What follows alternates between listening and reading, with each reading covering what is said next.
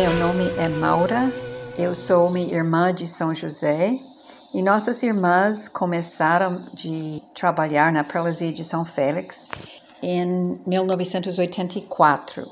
Dez anos depois, eu participei lá e morei com outras irmãs na comunidade em Confresa e em Porto Alegre do Norte durante 12 anos.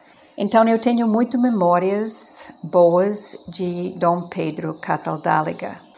Uh, eu não vou falar muito sobre as causas dele, uh, mas mais especificamente ele como pastor, como uh, criador de igreja povo de Deus.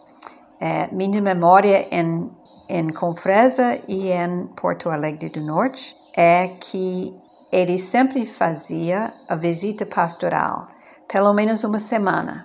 Então, morou na casa da equipe pastoral e durante o dia uh, ele visitava pessoas nas suas casas ou, se pessoas estavam lá na porta, conversou com pessoas lá mas fez questão de visitar os idosos, as, as pessoas doentes e gastava tempo porque são pessoas que conhecia ele durante décadas e sentia um laço de afeto com ele. Então, essa foi uma grande parte da visita pastoral e sempre reuniu com as lideranças das comunidades, mas para, na minha memória, passar a visão dele. É, sobre a questão indígena, o que estava acontecendo na prelazia e no mundo.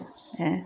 Uh, eu não lembro que ele trabalhou muito a questão dos conselhos, né? mas que ele teve esta ligação individual e como grupo que estava lidando a comunidade católica naquela cidade. Né? Ele valorizava muito a, a reunião pastoral e o retiro pastoral, os grandes momentos que a equipe toda estava juntos, um, ou em Santa Teresinha para o retiro, ou na, em São Félix para a, as reuniões da equipe pastoral. E impressionante para mim é o jeito que ele sentava durante a reunião e não saiu não saiu para atender alguém, não saiu para fazer telefonema, que naquela época não tinha tanta uh, possibilidades de telefonemas, é? mas ele ficava lá.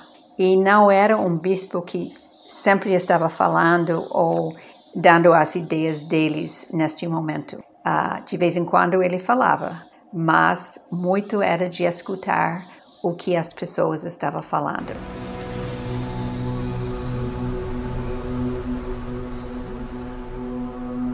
A outra que era muito impressionante para mim é que ele assumiu as tarefas necessárias durante a minha reunião. Na cozinha, no banheiro, uh, fazendo uh, as limpezas na maneira mais simples e discreta, uh, como qualquer um que é generoso nestes momentos. Né? Mas não é uma coisa que eu esperava de um bispo. Né? E Pedro sempre uh, andava simples, vestia simples, uh, e isso criou com pessoas da cidade de São Félix, em qualquer uh, rodoviário onde ele sentava para esperar os ônibus, um, criava uma possibilidade de aproximação. É, pessoas não sentiam uma distância deste bispo, que não usava os símbolos de sua poder ou posição na igreja esta ficou muito bonito. Né?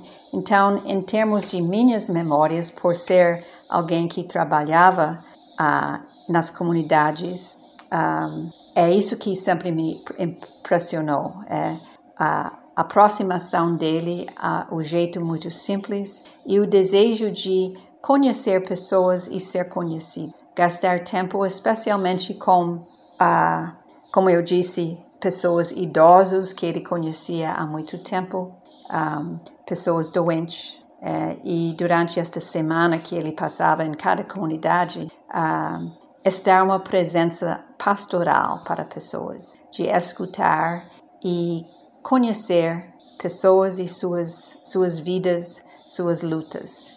Então, para mim, Pedro é uma pessoa pastoral, é um pastor que conhece uh, as suas ovelhas e o povo que sentiu que podia conhecer ele e criou nesta maneira comunidades onde pessoas viviam em uh, igualdade e, e em comunhão. Muitas memórias boas de Dom Pedro Pastor. Que sopras onde queres, vento de Deus gerando vida, sopra mim, sopra mim, sopra mim, sopro fecundo. A igreja ainda é muito eurocentrista. O terceiro mundo, América Latina, Ásia, África, ainda não se sentem em casa dentro da igreja. A nossa cultura católica, cristã, eclesiástica, é muito greco-romana e judaica inicialmente, né? E devemos abrir espaço, porque o Evangelho, evidentemente, a teologia da libertação que responder ao Evangelho. O Evangelho é supracultural. O Verbo de Deus se encarna numa pequena colônia do Império Romano e se faz judeu. Mas para que o Evangelho possa ser judeu, latino-americano, asiático, o que pretende a teologia da libertação na América Latina?